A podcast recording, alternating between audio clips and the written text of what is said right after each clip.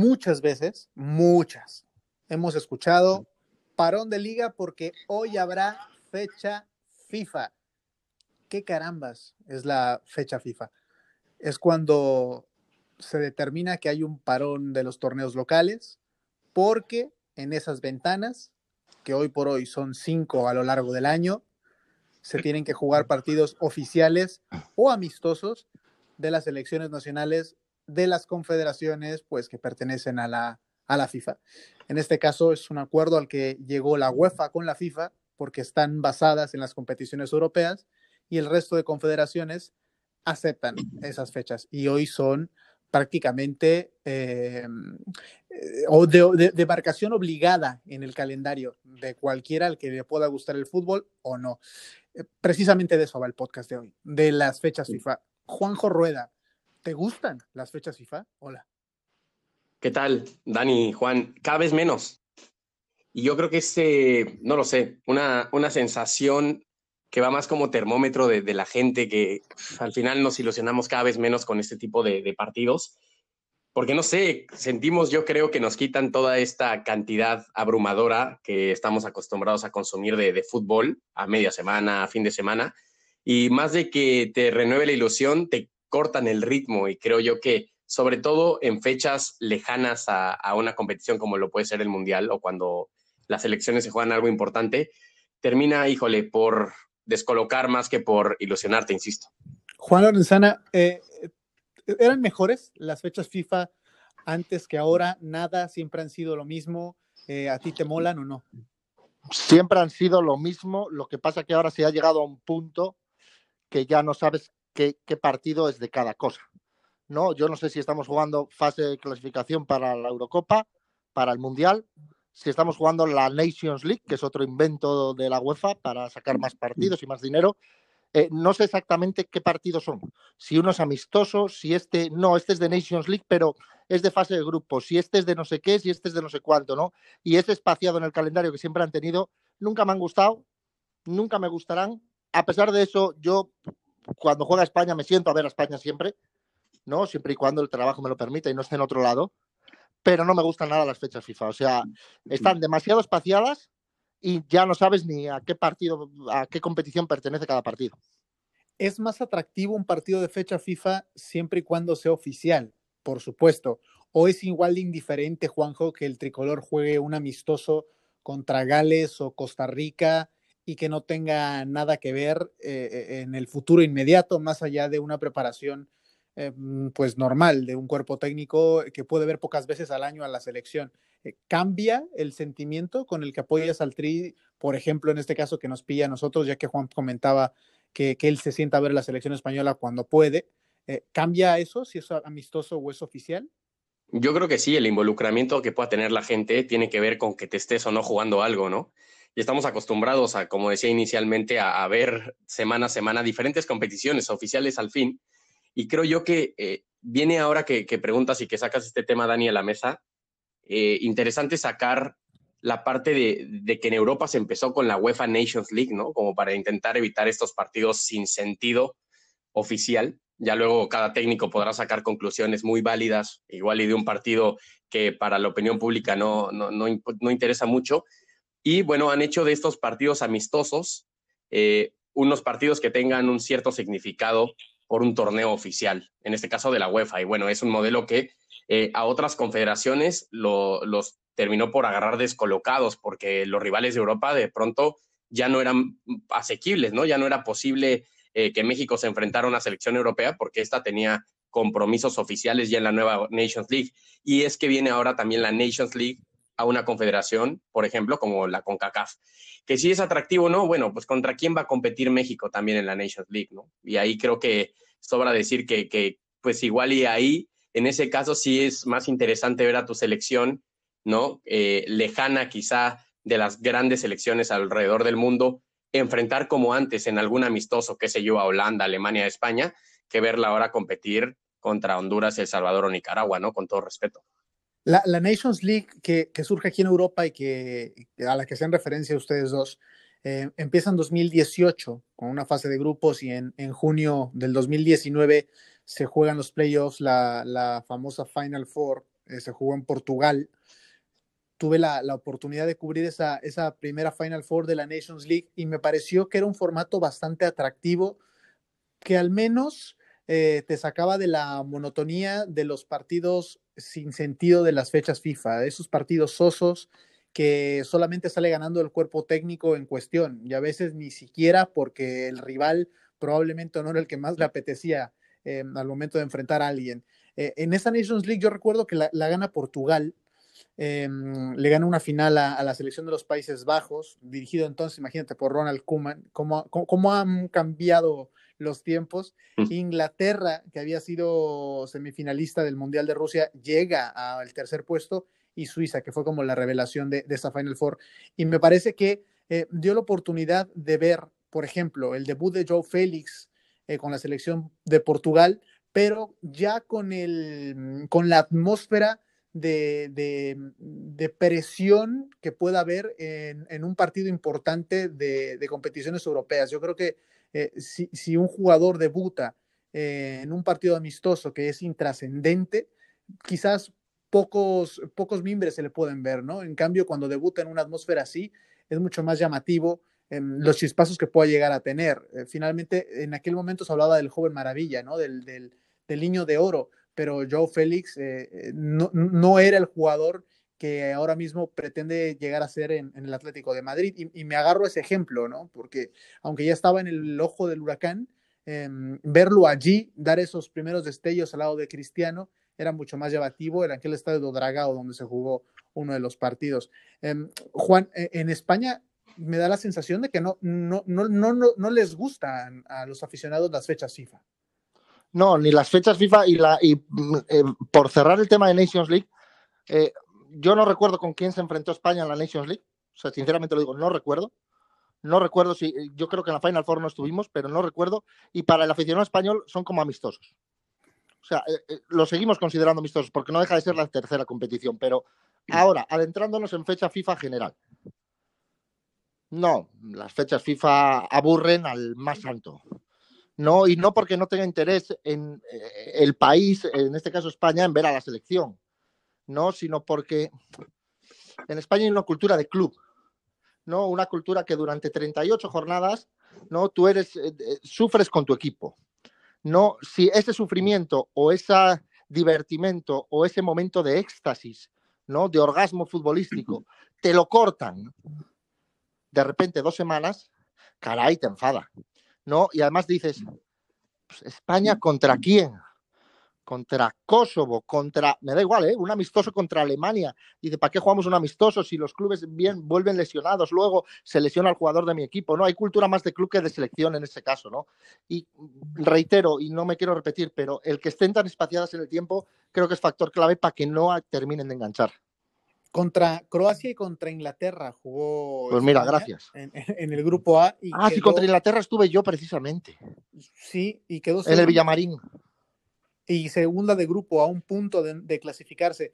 Eh, las fechas FIFA, para aquellos que no están muy familiarizados con la, los meses en, los que se juegan, son cinco, se juegan en marzo, en junio, en septiembre y hay dos seguidas eh, entre octubre y noviembre. Eh, Juanjo, en, en, México, ¿tú crees que estamos más interesados en seguir al, al tricolor que, que en España, la selección española?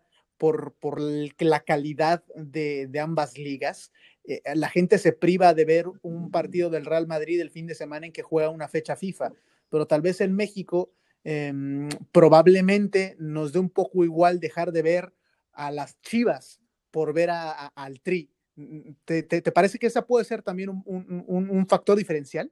100%, 100%. A ver, la, la, cultura mexicana, la cultura futbolística mexicana sigue teniendo eh, en el TRI a su equipo número uno. Y yo lo, tengo muy claro, ¿no? Al final es la joya de la corona comercialmente, eh, para patrocinadores, para televisoras. Los números están ahí, ¿no? Luego ya estará mi sentimiento, el sentimiento de alguien más.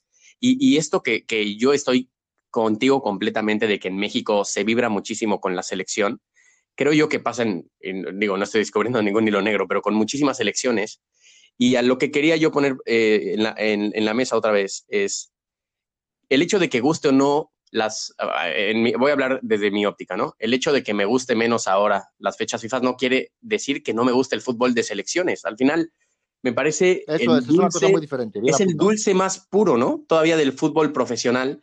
Eh, los románticos lo siguen reconociendo como, como aquello a lo cual el niño que está jugando en el jardín aspira en algún momento, ¿no? A vestir la camiseta de su selección y que incluso va más allá de los humanos, ¿eh? Por citar un ejemplo un poco burdo, a media semana, ¿no? Regresa Zlatan Ibrahimovic a la selección de Suecia. Eh, en una conferencia de prensa previo al partido, termina quebrándose al pensar en su familia, lo que le representa para su familia el hecho de volver a vestir esa camiseta, ese hombre que nunca se quiebra y que es más allá de, que, que, ve por encima del hombro a cualquiera, bueno, se puso la camiseta sueca cuatro o cinco años después, la verdad no tengo el dato, y terminó eh, sintiendo otra vez esa emoción. Esa emoción, eh, Dani y Juan, que también sienten aficionados en, bueno, en, distintos lugares del mundo, como lo es México, ¿no? Juan, yo, yo escuchaba que estabas de acuerdo con la percepción que tenía Juanjo, ¿no? De, que no, de que no seguir las fechas FIFA no es sinónimo de hacer menos a tu selección.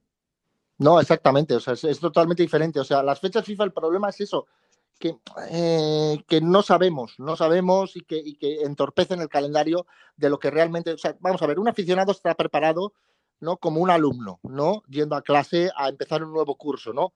Para de septiembre a junio, en determinados países es otro calendario, ¿no? Pero de septiembre a junio, ¿no? En el calendario de la mayoría.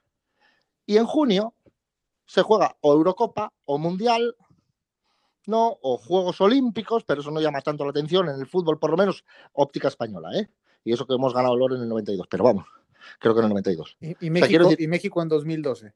México en 2012 contra Brasil, ¿no?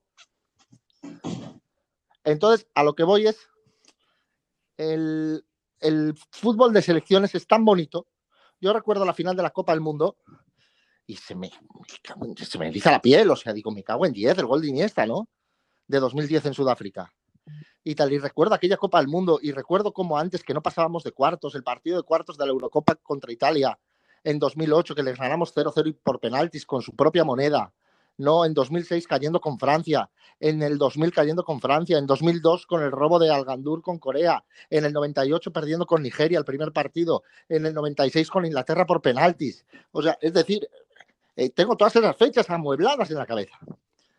No, pero es cierto que si me pones un partido en marzo que no sé a qué competición se refiere, pues hombre, yo me voy a presentar a verlo porque es mi selección, es mi país y yo adoro a España y adoro la roja, amarilla y roja. ¿No? Por más que a algunos no les guste.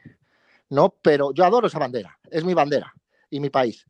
Pero es cierto que de septiembre a junio yo como alumno no destacado de clase, destacado quiero decir porque asisto todos los años a clase, ¿no? Como un alumno bueno y responsable, yo me preparo para una temporada de equipo, de club. Y luego mi cuerpo y mi mente se prepara para una temporada o para un mes de selección. ¿No? Y claro, si me la metes entre medias, no, pues no, no lo asimilo y llevo así toda la, vida. Estuve a punto de alburearte, pero no me parece fuimos dos. hacerlo. este, eh, estuvo cinco años fuera de la selección eh, para, para, redondear el, el, el, tema que, que, estaba comentando Juanjo hace un momento. También me da la sensación, señores, que, mm, por ejemplo, en Europa, y vamos a poner el foco en España, que es un terreno que, que me, que, me, queda y nos queda menos lejos, em, grandes futbolistas que han representado a la Roja, cada fin de semana juegan en algún campo de, de la Liga Española, o al menos suele coincidir alguna visita de alguno de ellos en alguna semana donde se juegue eh, Champions o Europa League. A diferencia de los últimos años en el fútbol mexicano, en donde ha habido la oportunidad de que jugadores muy buenos de México emigren a Europa, cosa que, que no es que ahora mismo ocurra a cántaros, ¿no? Todavía sigue habiendo un goteo pero sí es cierto que hubo una época en donde muchos de los mejores jugadores del fútbol mexicano que representaban a la selección militaban en el viejo continente. Entonces, cuando organizabas una fecha FIFA y disputabas amistosos en México o en Estados Unidos, sí que llamaba un poco más la atención porque eran figuras que te quedaban muy, muy distantes. Y más allá del sentimiento nacionalista que pueda haber, sobre todo en México, no tanto en España, salvo en aquel mundial, que no me dejará mentir eh, Juan, que creo que es la primera y única vez en donde España se ha unido en torno a, la bandera. Eh, en México sí que suele ser un poco más común, ¿no? Por, por, por ese mismo nacionalismo. Y también es cierto que en México, más bien la selección mexicana es el único equipo nacional que es local en dos países, en el suyo y en el de al lado, porque ese es el, gran plus que tiene a nivel marketing, y Juanjo comentabas este tema al principio del podcast, eh, eh, una selección como la, como la mexicana, juegue en Pasadena, California, o juegue en Querétaro, va a tener una masa social fiel que se va a involucrar con los colores. Eh, y creo que para no desviarnos demasiado, ¿no? México es un ejemplo de nación que se ve reflejado en, la selección mexicana como un, como un ejemplo eh, a bote pronto. Mientras tanto, en España les cuesta más porque la nacionalidad se interpreta de diferentes maneras, aunque eh, eh, políticamente es un ejemplo de Estado, ¿no? Digo, para no, para no irnos A, planos políticos, pero creo que es una interpretación Dani, así. ¿De dónde eres tú de México? Yo de Chiapas. De Chiapas. ¿Eres chiapaneco y mexicano o mexicano y chiapaneco? Yo soy mexicano y chiapaneco, sí es que lo digo para explicar a los que nos estén escuchando que en España la mayoría de la gente es asturiana y española, gallega y española, eh, madrileño y español. ¿No? Por eso te lo he preguntado, porque tú eres primero mexicano. Pero si a mí me preguntas, y yo, otra cosa no, pero español 100%, no, te digo asturiano y español. Sí, eso también es cierto. Yo conozco algunos algunos colegas incluso, em, que por ejemplo son españoles nacidos en Cataluña, ¿no? Y, no quiero meterme en temas muy sensibles, pero sí que si les preguntas fuera de España, incluso de dónde son, te van a decir que de Cataluña antes que, decir que son españoles, ¿no? Y creo que a, la inversa pasa con, con México. Eh, presumes del verde, del, eh, del blanco y el rojo. Eh, y luego ya las disputas locales, ¿no? Siempre va a haber eso del norte con el sur, el sur con el centro, etc. Pero sí, sí Y luego, Dani, eh, permíteme otra cosa. Eh, el contexto español es muy amplio, vosotros lo sabéis, ¿no? Por no ponerme a explicarlo, porque entendiendo el contexto histórico, la bandera española tiene un significado, no lo tiene se lo han apropiado determinada gente durante mucho tiempo, ¿no? Y eso hace que mucha parte de la población española la vea diferente, la vea distante, ¿no? La vea como con cierto miedo. Qué bueno, qué ¿no? Porque se identifica con una cosa que no es correcta la identificación, pero bueno, lamentablemente mi país es blanco, negro, Madrid, Barça, morado, rojo y amarillo, ¿no? Qué, eh, qué, bueno que cuentas esto, porque eso también sirve para poner un contexto histórico. Eh, en México nos colgamos la bandera del país y, no hay ningún inconveniente, ¿no? No hay ningún calificativo, ninguna etiqueta, porque todos nos reconocemos como mexicanos. En España, sí es cierto que yo, eh, me imagino que Juanjo también tuviste eh, un, shock cultural similar, porque mm, portar la bandera de España con orgullo eh, en determinados sectores de la población es, sinónimo de fascismo. Y, y en España, si tú llevas la rojigualda en el cuello, puede ser catalogado por un sector de la población como ser facha o ser facho, ¿no? Que, es un término peyorativo para aludir a personas eh, con, la ideología fascista. Por eso es que al principio de, este tema Juan decía, eh, eh, me cuelgo la bandera roja, amarilla, aunque a algunos no les guste. Y, él hacía referencia a esto, ¿no? Por, por aquella bandera también que incluía el morado y que durante muchos años ha simbolizado a, la República, que, es la división que también socialmente tiene España. ¿Puedo explicarlo en un minuto? Sí. Vamos a ver, en España hay dos repúblicas, no una, parece que solo hubo una, hay dos. ¿No? Una en el siglo XIX, ¿no? que dura nada y menos, en la cual la bandera es roja, amarilla y roja. ¿no? Solo que sin el escudo, de, sin la corona, ¿no? Real. Y en el 31, en 1931, ya en siglo XX, se inicia la Segunda República, ¿no? Que cambia los colores de la bandera, pues no los cambian otros, los cambian ellos. Y cambian el rojo, amarillo y rojo por el rojo, amarillo y morado. Ese morado es el que ahora los que no les gusta la bandera roja, amarilla y roja, que es la bandera española, ¿no? Por mucho que les pese, esa es la bandera española. A los que no les gusta, no dicen no, porque hay que traer una república y la república va con el morado. Claro, ¿qué pasa? Que después de la Segunda República, que dura cinco años, hay una guerra civil, ¿no? De tres años y Dios quiera que no vuelva nunca a pasar eso. Pero entonces, claro, esa división absoluta de la sociedad en una guerra civil provoca la división automática de las banderas. Y coincidió que en esa época era el morado el símbolo representativo de los republicanos. Claro, la gente, como bien dices, Dani, que llama fascista a otra por llevar la bandera española, y aquí tiro yo de opinión personal y de orgullo, no es ignorante. Porque seguramente no saben que en la Primera República la bandera era igual que ahora, solo que sin la corona del rey. Entonces, eh, por no meternos más, esa es un poco la explicación. Y luego 40 años de dictadura con la roja, amarilla y roja, pero con un águila, se le llama eh, coloquialmente el pollo, ¿no? La bandera del pollo, con un águila imperial, ¿no? Y a partir de que se muere Franco y se instaura una monarquía parlamentaria, ¿no? Eh, la bandera pasa a ser de nuevo roja, amarilla y roja, como debe seguir siendo. Entonces, perdón si me alargué, pero no, para poner en contexto un poco que en España ese sentimiento nacionalista es complicado en algún, en algún punto y mucha gente tiene pudor de sacar la bandera por lo que le llamen y es lamentable. Juanjo, ¿tuviste tú esta, esta impresión cuando recién llegaste a España por primera vez? Sí, y más hace tres años, en 2018, la primera vez que estuve aquí por un tiempo prolongado, vi mucho esa, e, e, ese simbolismo de la bandera española o la bandera en ese momento, y sin meternos a este tema, eh, catalana como una señal combativa, ¿no? Una señal, dejémoslo en, eh, que generaba diferencia antes que unidad, y en México lo veo completamente eh, opuesto en ese sentido, que al final esto es fútbol, ¿eh? O sea, ellos estamos cansados de escuchar, aunque no deja de ser cierto que esto no es representar a un país, sino es representar al fútbol de un país, ¿no? Que son dos cosas, o sea, vamos, no es guerra esto. Eh, pero eh, sí que tiene muchísimo peso social en la gente. Y para mí el ejemplo más claro de, algo tan bonito que puede simbolizar una, una selección es lo que ya comentábamos, ¿no? Lo que mueve la selección mexicana en Estados Unidos, porque es acercarte, llevar al tri, pero acercar a la gente a sus raíces, a lo que ellos reconocen como suyo y lo que aún estando en San Diego, en Nueva York o en Atlanta, ellos antes de cualquier cosa son mexicanos.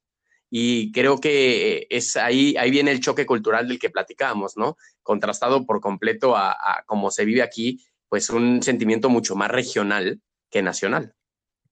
Sí, porque simboliza también todos esos sueños por los que dejaron su país y por los que siguen luchando em, al otro lado del río Bravo, ¿no?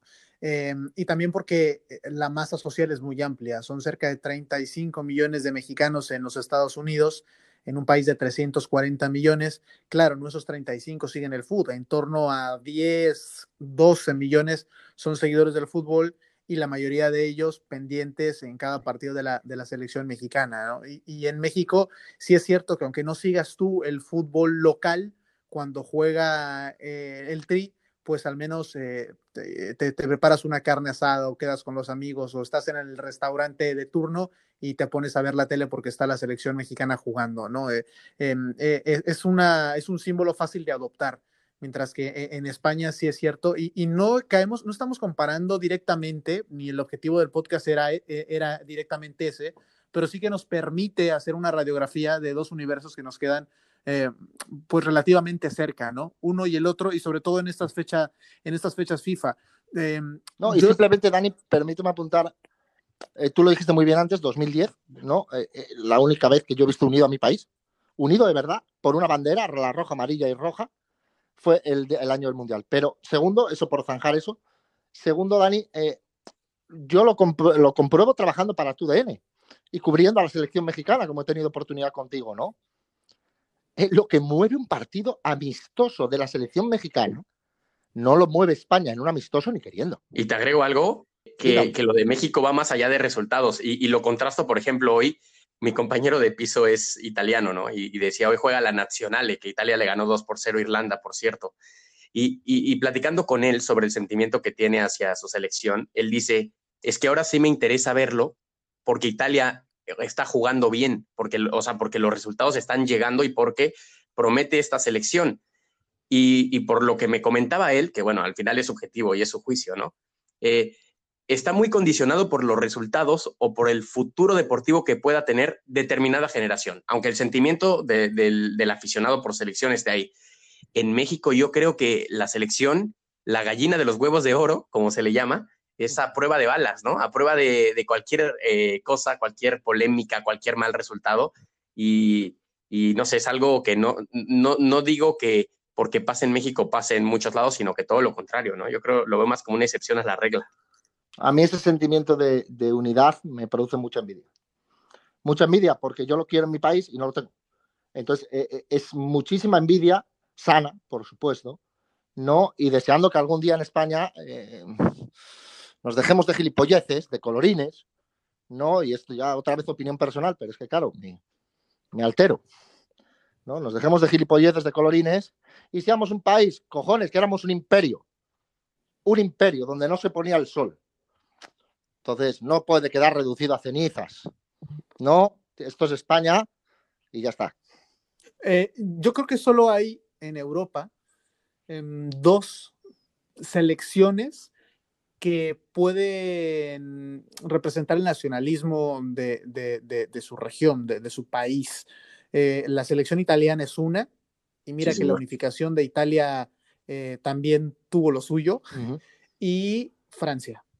Creo que son las dos únicas eh, selecciones que, presumen de eso, porque en Europa del Este, que hay un arraigo futbolístico muy gordo, sobre todo viene una reivindicación política más que deportiva. Estuve tantos años bajo determinado yugo o formando parte del llamado telón de acero, y ahora que tengo la oportunidad de reinventarme como sociedad, utilizo la plataforma del fútbol para reivindicar el nacionalismo que siempre he tenido y que me habían coartado. Pero claro, es una, es una fuerza nacionalista a través del fútbol que no está ahora mismo, desde mi punto de vista, eh, tan sólida como en los países de Occidente, como Francia y como Italia. Yo creo que sí la podemos ver eh, en un mediano plazo, ¿no? Pero ahora mismo en Europa solo pondría esos dos casos y ni siquiera Inglaterra, porque Inglaterra juega también con formar parte de ese Reino Unido, ¿no? Y aunque, por ejemplo, Irlanda se, sienta más irlandés que, que, británico, eh, pasa lo contrario con el país con mayor densidad de población, que es Inglaterra, ¿no? Que, precisamente va, a veces prioriza, incluso compite en ocasiones con la bandera del Reino Unido y no tanto con, la inglesa, a diferencia del fútbol, donde sí hay una decisión muy clave, ¿no? esa es mi, radiografía, no sé si estén de acuerdo. Voy, Dani, perdón, Juanjo, voy, Dani, a matizarte una cosa. En Francia, el éxito de su selección viene cuando empieza cuando empieza a mirar a las colonias, ¿no? Que tenía sobre todo repartidas por gran parte de África, ¿no? Cuando empieza a mirar a esa gente, francesa obviamente, ¿no? Para potenciar a su selección, porque Francia hasta los años 80 no existe en el mundo futbolístico, prácticamente, ¿no? Una selección residual, ¿no? De las pequeñas. Pero ¿no? Y de repente empieza a despuntar eh, porque aglutinan ese tipo de gente y aglutinan otro tipo de fuerza física, en este caso mucho mayor a la del europeo promedio, ¿no? Y con eso consiguen, aparte de calidad, ¿no? Pues eh, lo que tienen ahora, que son dos mundiales. Pero permíteme, el matiz viene, porque yo noto más, más allá de la marsellesa, más allá de que todos canten el himno, creo que el sentimiento nacionalista de Francia se nota mucho más en el rugby que en el fútbol, Dani. Creo que en el rugby es algo tan exagerado lo de, lo de ¿no? Que rompe todos los moldes. Mucho más que en el fútbol, me permito decir. Yo creo, y, eso por eso te quería interrumpir, porque eh, hacía referencia al sentimiento nacionalista de Francia en el fútbol, porque es el tema en cuestión, pero es eh, eh, em, el orgullo de ser una república viene de lejos, ¿no? Y sí es cierto que hay deportes mucho más arraigados, pero, mm, pero sí que egalité, fraternité, liberté, forman parte de, la idiosincrasia del pueblo francés y eso tira ya sea en la política, en el deporte, en la cultura, eh, entra en la literatura, en la historia. O sea, y, estoy de acuerdo también con, ese matiz que haces, pero sí yo me refería más al, contexto global del sentimiento nacionalista. Pero otra cosa sí les digo, Juanjo Juan, por ejemplo, a, mí la selección mexicana, a mí no me representa como, como, como, como, como mexicano, ¿me explico? O sea, una cosa es que yo apoye en determinado momento al tricolor por querer que, que, forme parte de una gesta, ¿no? El, el famoso quinto partido, pero otra es que un resultado del tri eh, condiciona o no mi sentimiento nacionalista. Eh, y por eso yo no coincidía tanto con lo que hablaban hace rato, ¿no? Que a veces eh, uno se siente, tiene que sentir representado por, el, por la selección. A mí no me representa el tricolor, es un, es un equipo más. ¿Qué sí? Sí, o sea, representa el fútbol de, de, México en este caso y ahí ya será que cada quien quiera o no que, ver al fútbol mexicano en ese sentido, no sé, lucir cuando compite y demás, pero eh, es eso, es fútbol. Eso es lo que yo, lo que yo alcanzaba a comentar, que antes yo, pues podría decir que como que prejuzgaba más a aquel que se iba de, de, cabeza, ¿no? Por llamarlo de alguna manera, y, le otorgaba tanto peso a, a, un resultado deportivo. Gane tu selección o no, es un resultado deportivo.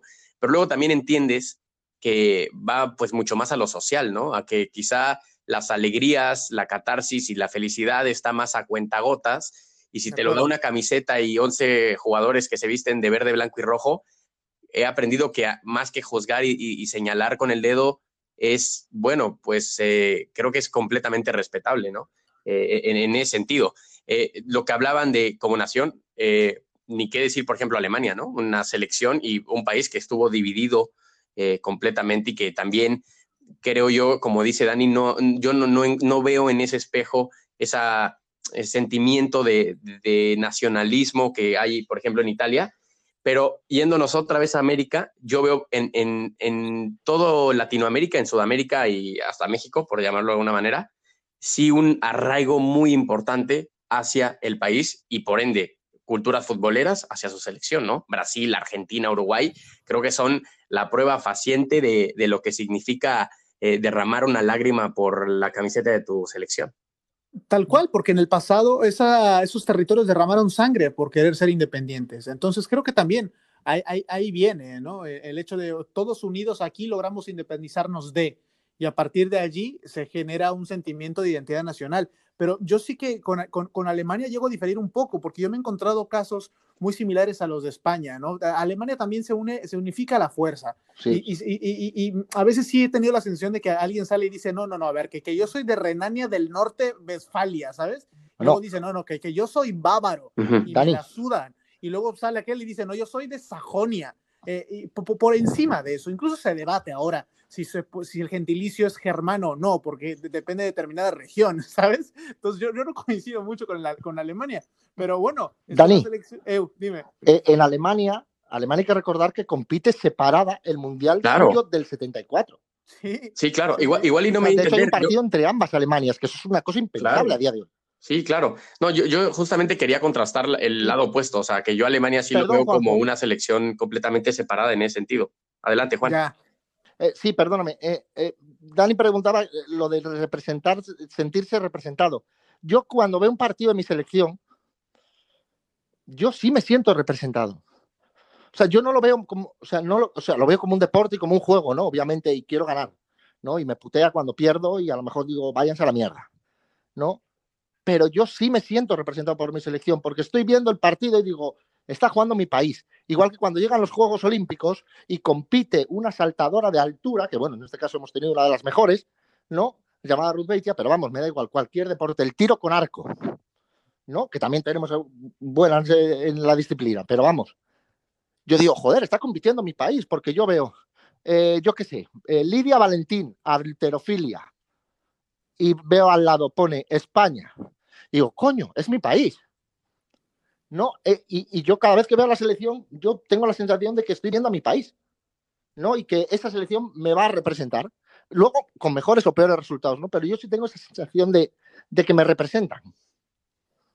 A mí hay una cosa, y, para ir cerrando, hay una cosa que a mí, con la que sí me siento representado siempre, y ya sea un partido de fútbol, de canicas o unos Juegos Olímpicos que cuando lo escuchas se te eriza la piel y a mí me pasa, el himno nacional. Bueno, bueno, bueno, eso ya Entonces, eh, que creo, que, creo que es una de las cosas que, que, que, que agradezco en las fechas FIFA, y hay que ser el tema que nos ha tocado cubrir, es escuchar el himno nacional, porque yo sí extraño a veces el himno nacional y solo lo escuchas en un partido amistoso en los últimos que ha hecho México aquí por, por, por Europa y, y, es bonito. Entonces yo me quedo con ese romanticismo de, ¿me gustan las fechas FIFA? No.